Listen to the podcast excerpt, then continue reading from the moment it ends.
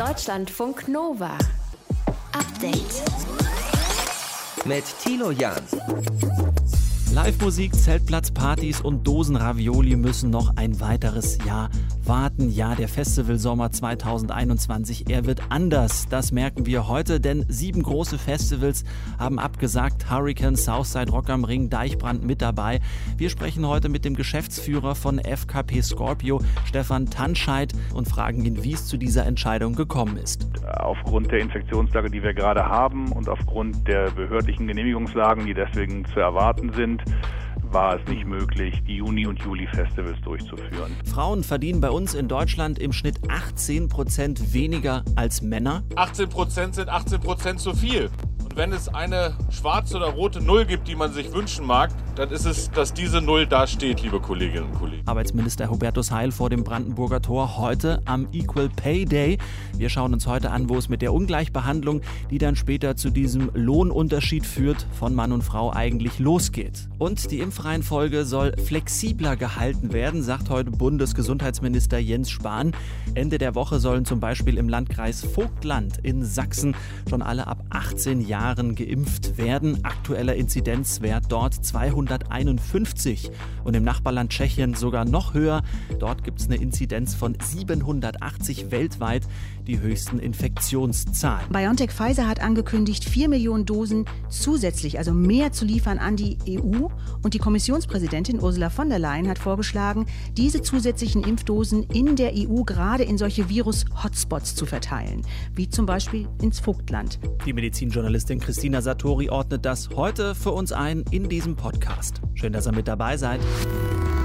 Deutschlandfunk Nova. Sich komplett mit fremden Menschen im Moshpit prügeln, mal gepflegt eine Runde Flunkyball spielen und einfach mal fünf Tage lang die gesellschaftlichen Hygieneregeln missachten. All das ist natürlich in diesem Corona-Jahr nicht möglich. Zumindest nicht auf einem großen Festival. Sieben der großen Festivals haben heute bekannt gegeben, dass sie nicht stattfinden. In diesem Jahr Deichbrand, Hurricane, Southside, Rock am Ring, Rock im Park, Sonne, Mond und Sterne und Greenfield. Sprechen wir drüber mit Stefan Tanscheid. Er ist Geschäftsführer von FKP Scorpio und die veranstalten normalerweise unter anderem das Hurricane und das Southside Festival. Herr Tanscheid, was ist das heute für Sie persönlich für ein Tag? Naja, es ist ein großer äh, Moment, der einen erneut sehr traurig macht. Wir haben das ja leider alles letztes Jahr schon einmal durchleben dürfen, in dem absoluten Glauben, schon deutlich mehr als Hoffnung, dass es dann 2021 alles wieder so stattfinden kann, wie wir es gewohnt waren. Mhm. Dem war nicht so aus Gründen, die wir alle kennen, die offensichtlich sind. Und es ist natürlich für, für das Team, für mich, für alle, die das ganze Jahr dann mit Herzblut daran gearbeitet haben, schon ein Schlag gewesen jetzt wieder. Auch wenn es erwartbar war natürlich in den letzten Wochen und jetzt nicht total überraschend kam, ist der Moment, wo man dann auf den Knopf drückt sozusagen, schon immer noch mal äh, ja ein mhm. trauriger Moment, der, der, der uns auch sehr mitnimmt. Es gibt ja jetzt unterschiedliche Herangehensweise bei Großveranstaltungen. Ich habe es bei der Europameisterschaft im Fußball mitbekommen, dass man unterschiedliche Modelle durchspricht mit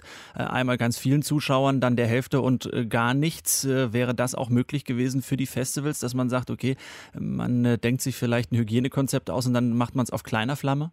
Nee, das wäre genau eben nicht möglich. Das ist auch der Grund, warum wir abgesagt haben, unter anderem weil diese Festivals nur mit voller Kapazität funktionieren weil alles andere so große wirtschaftliche Löcher hervorrufen würde, die man nicht in den Griff bekommen würde. Mhm. Und wir brauchen ja auch einen gewissen Vorlauf. Bei den vielen Festivals ist es so, dass wir sozusagen eine Kleinstadt ins Grüne bauen sozusagen und die Logistik dahinter ist gewaltig. Und aufgrund der Infektionslage, die wir gerade haben und aufgrund der behördlichen Genehmigungslagen, die deswegen zu erwarten sind, mussten wir heute die Notbremse ziehen, weil das nicht mehr seriös umsetzbar gewesen wäre. Und ähm, mit dem Impffortschritt, der ja eher schleichend voranschreitet, gerade zumindest noch, war es nicht mhm. möglich, die Juni- und Juli-Festivals durchzuführen. Das Hurricane Festival hätte ja vom 18. bis zum 20. Juni stattfinden sollen. Ähm, jetzt die Absage heute am 10. März. Hätte man dieses Festival nicht auch nach hinten verschieben können? Das hätte man leider nicht. Das sind auch Dinge, die wir uns überlegt haben natürlich. Aber das Hurricane äh, Festival, genau wie das Southside oder auch das Deichbrand aus unserem Verbund, haben sehr viele internationale Größen, die sie präsentieren, mhm. also im Künstlerbereich. Und das Problem ist, dass für einen Künstler, gerade einen amerikanischen Künstler zum Beispiel, wird ähm, das auch erst veritabel nach Europa zu kommen und Festival zu spielen, wenn es einen ganzen Festival-Run über Europa gibt und so weiter. Und diese Dinge werden so nicht zustande kommen. Mhm. Man weiß auch nicht, wie Künstler und Künstlerinnen reisen dürfen zum jeweiligen Zeitpunkt, auch wenn es da ja jetzt Besserungen gibt. Aber wie verlässlich die sind, ob das alles glatt läuft, wissen wir auch noch nicht. Mhm. Sonst ähm, hätten wir diese Variante womöglich in Betracht gezogen. Mhm. Es gab aber sehr viele Punkte, die dagegen sprachen, sehr schnell, weswegen wir auch das nicht umsetzen konnten, leider. Und nochmal ganz konkret gefragt für die Leute, die jetzt schon Tickets hatten, hatten für dieses Jahr, was passiert damit? Das Festival wird verschoben, das heißt, die Tickets behalten ihre Gültigkeit fürs nächste Jahr. Und wir hatten ja schon bei der ersten Verlegung von 2020 auf 21 eine Riesenwelle der Solidarität, wo 90 Prozent der Leute ihre Tickets sofort umgeschrieben haben. Und auch heute, seit 11 Uhr, als das bekannt wurde, dass die Festivals nicht stattfinden können, haben wir im Prinzip auch nichts als Liebesbekundungen bekommen von den äh, Besucherinnen und Besuchern, was uns wirklich umhaut und was uns auch Kraft gibt, was wir ganz toll finden, sodass wir jetzt die gemeinschaftliche Reise nach 2022 antreten in dem festen Glauben, dass dann alles wieder relativ normal sein wird. Und das Gleiche werden wir auch mit den Künstlerinnen und Künstlern versuchen, denen wir ebenfalls das Angebot gemacht haben, in diesem solidarischen Dreieck aus Fans, Veranstaltern und, und den Acts genau denselben Slot zu denselben Konditionen im Jahr 2022 wahrzunehmen mhm. dann.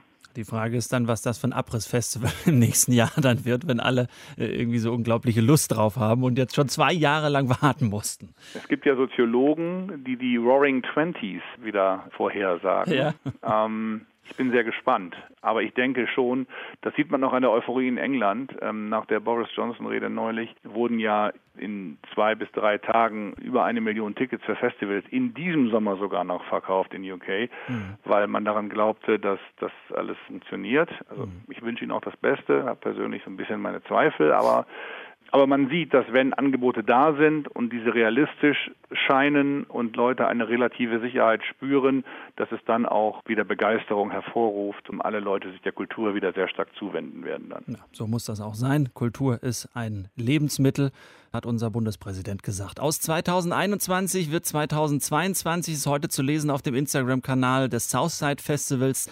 Große Festivals wurden heute aufs nächste Jahr geschoben und für dieses Jahr abgesagt. Warum hat uns Stefan Tanscheid, der Geschäftsführer von FKP Scorpio, erklärt. Danke fürs Gespräch. Sehr gerne. Deutschlandfunk Nova. Update. Ihr habt das mitbekommen, im Landkreis Vogtland, Sachsen werden bald einfach alle ab 18 Jahren gegen das Coronavirus geimpft. Gesundheitsminister Jens Spahn spricht von einem sogenannten Schutzriegel, damit das Virus nicht aus dem stark betroffenen Tschechien nebenan weiter rein nach Deutschland getragen wird. Wir haben uns gefragt, warum kann das nicht eine Taktik für besonders betroffene Gebiete ohnehin in Deutschland sein? Alle ab 18 Jahren impfen, wenn die Intensivbetten äh, frei bleiben. Sprechen wir darüber mit der Medizinjournalistin Christina Satori. Christina, wie siehst du das da, was im Vogtland passiert? Ist das eine sinnvolle Taktik? Ja, ich glaube schon. Also man hat da im Vogtland, da hat man ja eine der höchsten Inzidenzen in Deutschland. Das heißt, da stecken sich gerade echt viele Menschen pro Tag mit dem Virus an. Und man geht inzwischen davon aus, so eine Impfung, die schützt nicht nur den, der geimpft ist, sondern eben auch andere. Weil wer geimpft ist, bei dem findet man seltener Viren im Hals, mit denen er andere anstecken könnte. Das haben zwei Studien ergeben für den BioNTech-Impfstoff und für den AstraZeneca-Impfstoff. Man muss sagen, die Studien sind eher klein und eher kurz und die wurden noch nicht von Fachleuten geprüft geimpft, also ne, ein bisschen Vorsicht. Trotzdem geht man davon aus, dass sich das bestätigen wird. Geimpfte verbreiten weniger Virus als Menschen, die nicht geimpft sind. Das heißt, die bremsen damit das Virus ein bisschen aus. Und ich glaube, das Vogtland kann so eine Bremse gerade richtig hm. gut gebrauchen. Absolut. Aber dafür muss Impfstoff eben umgeleitet werden, der dann woanders vermeintlich fehlt. Zum Beispiel bei chronisch Kranken, oder? Ja, vielleicht sogar nicht, weil ähm, BioNTech Pfizer hat angekündigt, vier Millionen Dosen zusätzlich, also mehr zu liefern an die EU. Und die Kommissionspräsidentin Ursula von der Leyen hat vorgeschlagen, diese zusätzlichen Impfdosen in der EU gerade in solche Virus-Hotspots zu verteilen, wie zum Beispiel ins Vogtland. Das heißt, dann würde der Impfstoff nicht irgendwo anders fehlen in Deutschland. Das Problem ist, die ganzen Dosen nützen nichts, wenn sie dann nicht verimpft werden. Das heißt, da muss man jetzt im Vogtland, das will man jetzt wirklich diese Woche noch angehen, da muss man jetzt schnell Kapazitäten schaffen. Man braucht einfach Orte und Personen, die dann impfen. Aber ich glaube, da ist man gerade dabei. Wäre das Vorgehen im Vogtland denn ein Modell, würdest du sagen, für weitere Regionen in Deutschland, also äh, Grenzregionen zu zum Beispiel Österreich oder Belgien, sollte es da auch solche Schutzriegelimpfungen geben? Also das soll wohl bald möglich sein. Die Impfverordnung soll jetzt entsprechend geändert werden, damit man generell in hochbelasteten Gebieten, nicht nur im Vogtland, dann das demnächst machen kann und sagen kann, okay, hier wird jetzt wirklich jeder geimpft. Nur man muss ja immer bedenken, das wären ja dann noch mal viel mehr Dosen, die man zusätzlich braucht. Vogtland hat so um die 500.000 Einwohner. Das wäre jetzt mal so eine Aktion. Wenn jetzt auch noch Bayern dazu kommt oder irgendwelche anderen Regionen, ähm, vielleicht auch zu den Niederlanden hin oder so, dann braucht man wirklich viel mehr Dosen. Und da muss man überlegen, wo kommen die her? Also Ne? Das muss man dann von woanders wegnehmen innerhalb von Deutschland. Genauso wie machen wir das, diese Mengen von Menschen auf einmal zu impfen? Also je größer die Menge, das, irgendwann ist klar, da muss irgendjemand zurückstehen. Du kannst nicht 60 Millionen Menschen auf einmal ähm, mhm. impfen. Irgendeine Reihenfolge muss es geben. Und da muss man sagen, es ist immer noch so, dass Senioren zwischen 65 und 80 viele in Deutschland noch nicht geimpft sind. Und die haben wirklich ein deutlich höheres Risiko, an Covid-19 zu sterben oder schwer zu erkranken und damit ein Krankenhausbett auch zu belegen. Mhm. Also, Aber die könnte man ja zum Beispiel im Auge, dieser, die könnte man im Auge haben und, und, und könnte die ja so mehr oder weniger schützen. Aber wenn es dann das Infektionsgeschehen zulässt, dann könnte man doch wirklich, und du hast ja gerade auch gesagt, Ursula von der Leyen denkt jetzt wirklich darüber nach, zusätzliche Dosen dahin zu schicken, dann könnte man doch wirklich diese Hotspot-Impfung machen. Ja, aber wie gesagt, du hast in diesem Gebiet ja auch, äh, sagen wir mal, 70-Jährige, die noch nicht geimpft sind. Und bei denen hast du das Risiko, dass die wirklich dran sterben, wenn die Covid-19 bekommen. Das hast du bei einem 18-Jährigen, 20-Jährigen nicht. Mhm. Und du wirst nicht alle gleichzeitig impfen können. Du musst irgendwann mal eine Reihenfolge machen. Aber der 20-Jährige, der schützt ja auch den 70-Jährigen. Mhm. Entschuldigung, aber der, wenn, weil er geimpft ist, trägt er das Virus nicht ja, mehr weiter. Okay. Ja, bis zum Teil. Also wie gesagt, die Studien deuten das an. Die sagen nicht, dass du absolut gar nicht mehr das Virus weiter verbreitest. Also gesicherter ist er schon dadurch, dass er irgendwie diese Impfung bekommen hat und nicht schwer erkrankt. Das ist das, was wir wissen, was auf jeden Fall passiert. Wir wissen nicht, wie sehr, wir wissen es, du verbreitest weniger Virus. Aber du bist wahrscheinlich, hast du noch Virus im Rachen, auch wenn du, also kannst du dich noch anstecken, wenn du geimpft bist. Mhm. Also es ist schon eine deutlich sicherere Nummer, wenn du erst die Alten schützt. Du musst ja so oder so eine Reihenfolge haben. Also es sind ja auch 70-Jährige im Vogt Vogtland oder 70-Jährige an der Grenze zu Österreich. Also auch wenn du alle impfst ab 18, dann würdest du ja auch die 70-Jährigen impfen. Mhm, da musst du sagen, wer geht zuerst zum Arzt. Mhm. Also so oder so, die Impfreihenfolge soll zumindest ein bisschen flexibler äh, gestaltet werden. Das hören wir heute. Das Impfgeschehen im Landkreis Vogtland ist nämlich besonders hoch. Und da hat man gesagt, Ende der Woche soll es so sein, dass alle ab 18 Jahren schon geimpft werden beziehungsweise ein Angebot haben und natürlich alle, die ein bisschen älter sind, denen zuvorkommen, weil sie eben in der vulnerablen Gruppe sind. Informationen und Einzelheiten dazu waren das von der Medizinjournalistin Christina Satori. Lieben Dank. Gerne. Tschüss. Deutschlandfunk Nova. Update. Es rollt in Deutschland. Schon letztes Jahr wollten so viele Menschen Fahrrad fahren, dass die Hersteller ja nicht mehr richtig hinterherkamen. Wer ja kein Rad bei sich im Keller gefunden hat, der hat sich einfach ein neues bestellt. Mehr als fünf Millionen neue Räder wurden 2020 in Deutschland verkauft.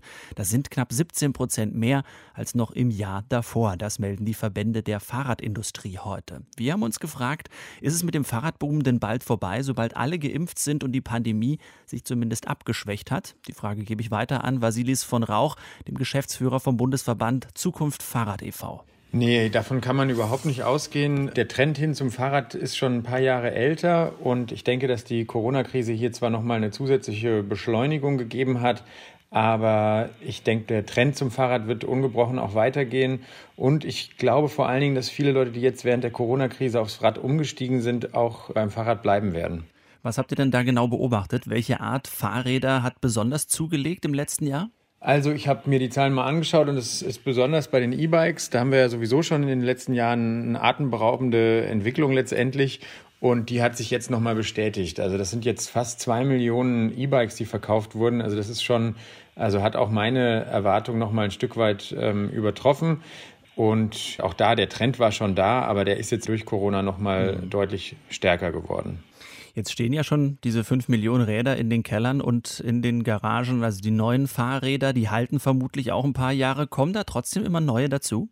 Ja, also ich denke, die Zahl der verkauften Räder wird sich weiterhin auf einem guten Niveau halten. Ich glaube, da braucht man sich jetzt keine Sorgen machen, dass da eine Sättigung eintritt. So stark ist der Zuwachs jetzt auch nicht, dass man jetzt Sorgen haben müsste, jetzt haben bald alle genügend Fahrräder. Ich glaube, dass immer noch insgesamt in Deutschland so deutlich viel mehr Fahrrad gefahren werden könnte, wenn die Infrastruktur überall gut ist und wenn, sagen wir mal, viele andere Rahmenbedingungen, die man politisch setzen kann, gesetzt werden, dass wir da, glaube ich, als Fahrradwirtschaft im Moment keine Sorge äh, haben brauchen. Wo wird denn vor allem mehr geradelt? Eher so im ländlichen oder im städtischen Bereich? Also ich denke, im Moment ist es schon so, dass wir im städtischen Bereich ein besonderes Wachstum haben. Im Kernbereich der Innenstädte, wo es wirklich auch so voll ist, dass es wirklich auch einfach nervig ist, mit dem Auto unterwegs zu sein, wo die Distanzen so sind, dass man mit dem Fahrrad einfach am schnellsten ist. Da gibt es zum Beispiel dann auch so Trends wie die Lastenfahrräder, die jetzt auch nochmal ein ganz starkes Wachstum gemacht haben, die man immer mehr sieht. Aber ich denke auch im ländlichen Raum Gibt es die Potenziale und jetzt auch die Mittel, die der Bund auch für den Radwegeausbau jetzt zur Verfügung stellt, um da die Voraussetzungen zu schaffen, dass das Fahrrad auch da zusätzlich gewinnt, vor allen Dingen auch in der Kombination mit einem guten öffentlichen Nahverkehr, S-Bahnen und so weiter. Und das heißt, die Politik geht auf diesen Boom jetzt auch schon ein, ja?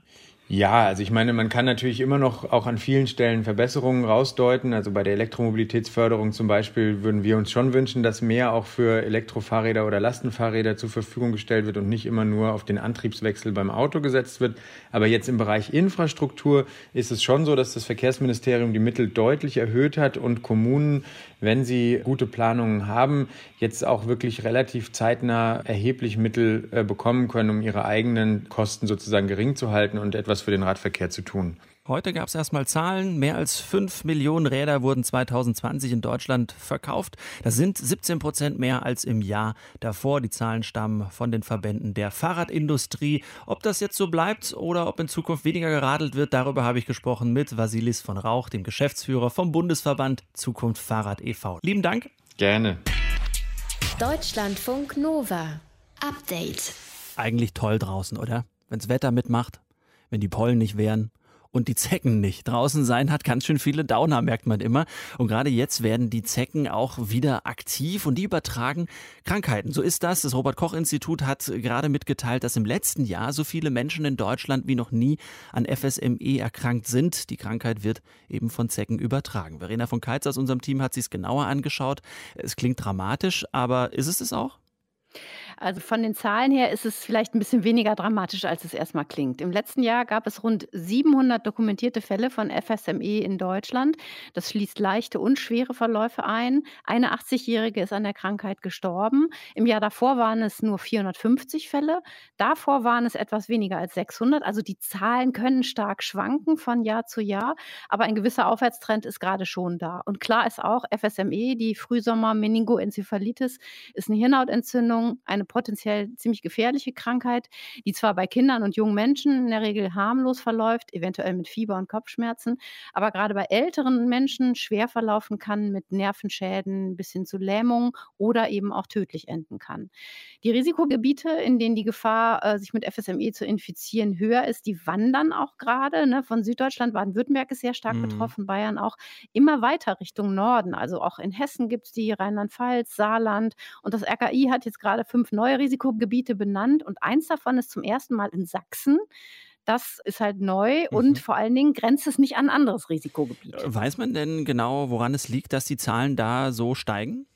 Das ist tatsächlich ein bisschen schwer zu sagen. Also, es könnte sein, dass Corona da letztes Jahr durchaus mit reingespielt hat, weil viel mehr Leute in der Natur unterwegs waren und so natürlich auch mit Zecken in Kontakt gekommen sind. Das sagt auch die Zeckenforscherin Ute Mackenstedt von der Uni Hohenheim.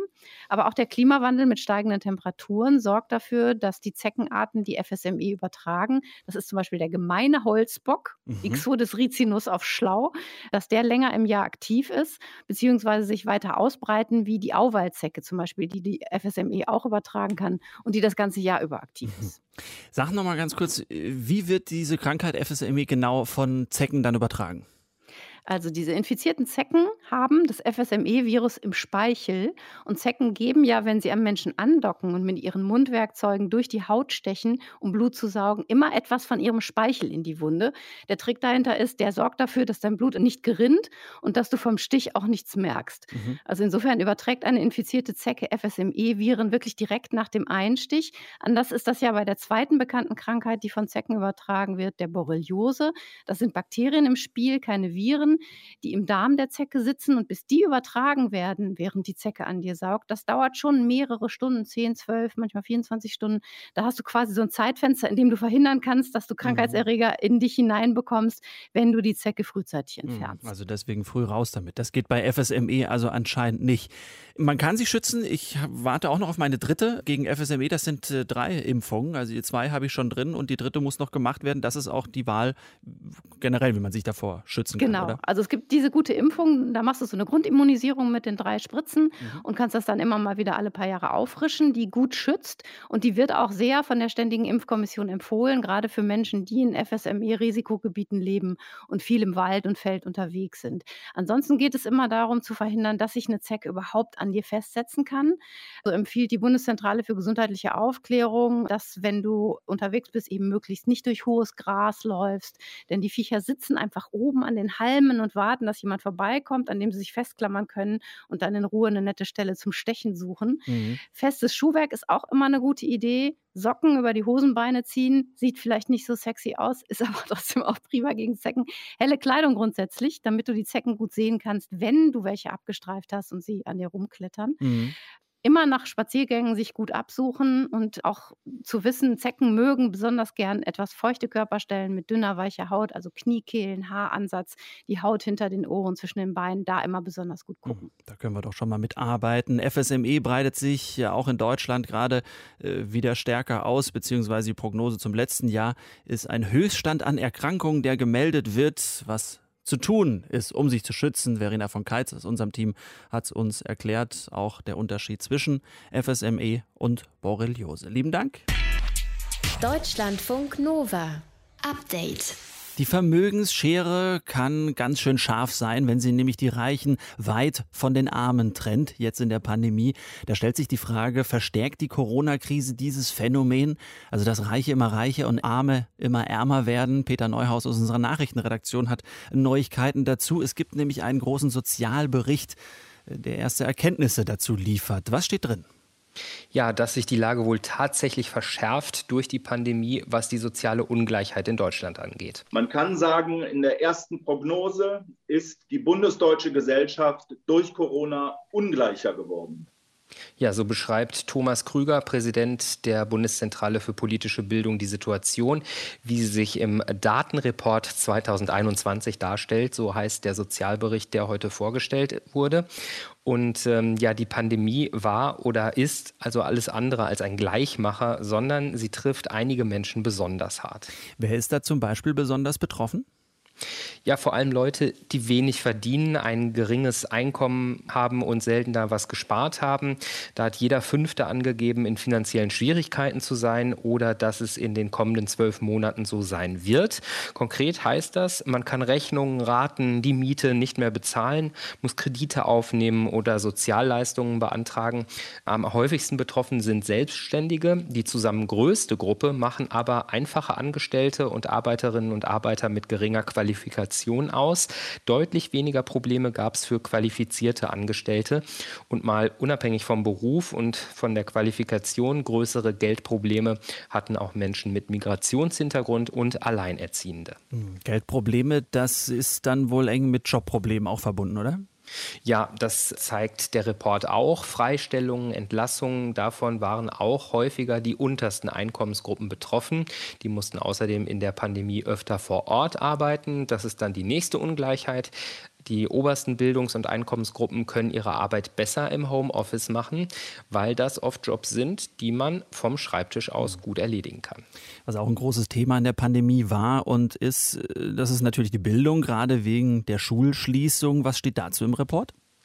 Ja, dass es auch da große Ungleichheiten gibt. Thema Homeschooling. Äh, Georg Thiel, Präsident des Statistischen Bundesamtes, sagt, dass in Schichten mit niedrigerem Einkommen die technische Ausstattung nicht ausreicht. Hier zeigt sich, dass Familien mit höherem Einkommen im Durchschnitt mehr Endgeräte besitzen, während Familien mit niedrigen Einkommen oft nicht für jedes Kind einen Computer haben.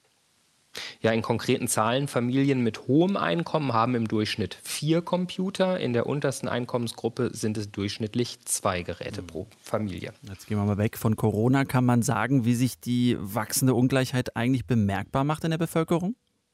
Ja, und das ist ein ganz äh, interessanter Punkt in dem Report, nämlich dass beispielsweise nur noch knapp jeder Zweite in Deutschland findet, dass er oder sie einen gerechten Lohn bekommt. Und im Vergleich zu früheren Studien sagen auch immer mehr Menschen, dass der Staat etwas tun soll, damit die Unterschiede bei den Einkommen kleiner werden. Soziale Ungleichheit in Deutschland verstärkt durch die Corona-Krise. Das geht aus dem Sozialreport 2021 hervor. Informationen dazu waren das von Peter Neuhaus aus den Deutschlandfunk Nova Nachrichten. Deutschlandfunk Nova. Update. Heute ist Equal Pay Day. Das Problem der ungleichen Bezahlung fängt aber nicht erst im Betrieb an, sondern schon viel früher in der Ausbildung bzw. in der Schule. Da werden die Geschlechter nach wie vor ungleich behandelt. Das meint jedenfalls eine Gruppe von Schülerinnen aus einem Berliner Gymnasium. Sie haben deswegen die Initiative Keine Schule ohne Feminismus gegründet. Deutschlandfunk Nova Reporter Martin Grinner hat sich das für uns mal genauer angeschaut. Im vergangenen Herbst, am 25. November, da fing alles an für Laura, Marte, Jara und einige ihrer Mitschülerinnen. Sie gehen auf ein Gymnasium in Berlin-Schöneberg und am Internationalen Tag zur Beseitigung der Gewalt gegen Frauen haben sie in ihrer Schule eine Wall of Shame aufgestellt, erzählt Marte. Und da haben wir mehrere SchülerInnen darum gebeten, Sätze, Zitate, die sie mitbekommen haben oder Sachen, die, die ihnen gesagt wurden, dass sie uns die bitte an eine E-Mail schicken sollen und dass wir die anonym veröffentlichen. Und unter diesen Zitaten waren dann jede Menge dumme Sprüche von Mitschülern, die häufig deutlich unter die Gürtellinie gingen, aber auch von Lehrern, bei denen man den Sexismus vielleicht auf Anhieb gar nicht erkennt. So Sachen wie, ich brauche mal ein paar starke Jungs, um Tische zu tragen. So Sätze, die eigentlich so in der Schule ja, die man tagtäglich hört. Die aber trotzdem verletzen oder zumindest nerven, weil es ja nicht vom Geschlecht abhängt, ob man in der Lage ist, beim Tischetragen zu helfen. Mit dieser Aktion wollten sie zeigen, Leute, hier vor euren Augen, in eurer Schule werden Menschen wegen ihres Geschlechtes ungleich behandelt. Die Frage, wie gehen wir miteinander um, ist aber nur eine Seite des Sexismus in der Schule. Aus der Aktion mit der Wall of Shame hat sich nämlich eine Gruppe herausgebildet, die jetzt ganz gezielt mehr Feminismus fordert, und zwar in allen Schulen. Und diese Gruppe hält auch die Lerninhalte für mangelhaft. Laura meint, dass sexistische Aussagen von berühmten Männern der Geschichte und auch der Gegenwart nicht thematisiert werden und dass es irgendwie einem nicht das Gefühl gegeben wird als Frau, man kann auch was erreichen und irgendwie, man, man kann auch keine Vorbilder entwickeln, wenn einem nicht in der Schule Vorbilder gegeben werden, tolle Frauen der Geschichte genannt werden, über die gelehrt wird. Diese Mängel im Lehrplan will die Initiative Keine Schule ohne Feminismus jetzt ändern. Und deswegen hat sie eine Petition gestartet und einen offenen Brief an die Bildungsministerin Anja Karliczek und die Berliner Bildungssenatorin Sandra Scheres geschrieben. Und darin formuliert die Initiative ganz konkrete Vorstellungen, wie der Lehrplan ihrer Ansicht nach überarbeitet werden sollte. Auf der einen Seite wollen wir einen diverseren Biologieunterricht, weil das sehr oft einfach dieses heteronormative ist. Sagt Yara. Und das heißt, was oft fehlt, sind Themen wie Homosexualität, unterschiedliche geschlechtliche Identitäten oder auch einfach nur die weiblichen Geschlechtsorgane und ihre Funktion als konkreter Lernstoff. Aber auch in Fächern wie Geschichte oder Politik. Denn auch da fehlt etwas für Sie ganz Entscheidendes. Größtenteils ist es genau das, was nicht gelehrt wird eben. Also, dass einfach riesige Teile weggelassen werden und ja, einem so viele Informationen fehlen, aber es so dargestellt wird, als würde alles gelehrt werden. Also es wird gesagt, wir lernen irgendwie die Weltgeschichte, aber wir lernen nicht die Weltgeschichte, sondern wir lernen die Geschichte der europäischen Männer so ungefähr. Die Gruppe will also weniger Bismarck und mehr Helene Lange. Und in Deutsch weniger Goethe, Grass oder Kehlmann und dafür mehr Anna Segers und Sibylle Berg. Inzwischen hat keine Schule ohne Feminismus eine eigene Website und einen Insta-Account und sie bekommen Zuschriften aus ganz Deutschland. Die allermeisten davon sind positiv, aber nicht alle sind mit ihnen einverstanden. Also ich weiß nicht genau, wir haben auch schon eine Nachricht bekommen, die wir angezeigt haben, so einfach auch absurde Beleidigungen so. Das gibt's immer, würde ich sagen, und das muss man irgendwie traurigerweise akzeptieren so. Aber die große Mehrheit, würde ich sagen, die uns schreibt, ist auf jeden Fall positiv. Und am Ende, davon sind sie überzeugt, würden nicht nur die Schülerinnen von mehr Feminismus in der Schule profitieren, sondern auch die Schüler. Also vor allem das Problem von toxischer Männlichkeit ist, glaube ich, auch vor allem bei Jugendlichen ein großes Problem, weil man da einfach mitkriegt, dass Jungs dürfen keine Gefühle zeigen, Jungs müssen die Starken sein und ja, das kriege ich auch mit tagtäglich. Also Feminismus ist definitiv auch von Vorteil für Jungs und für Männer. Deutschlandfunk Nova. Update. Montag bis Freitag, immer zwischen 18 und 20 Uhr. Mehr auf deutschlandfunknova.de.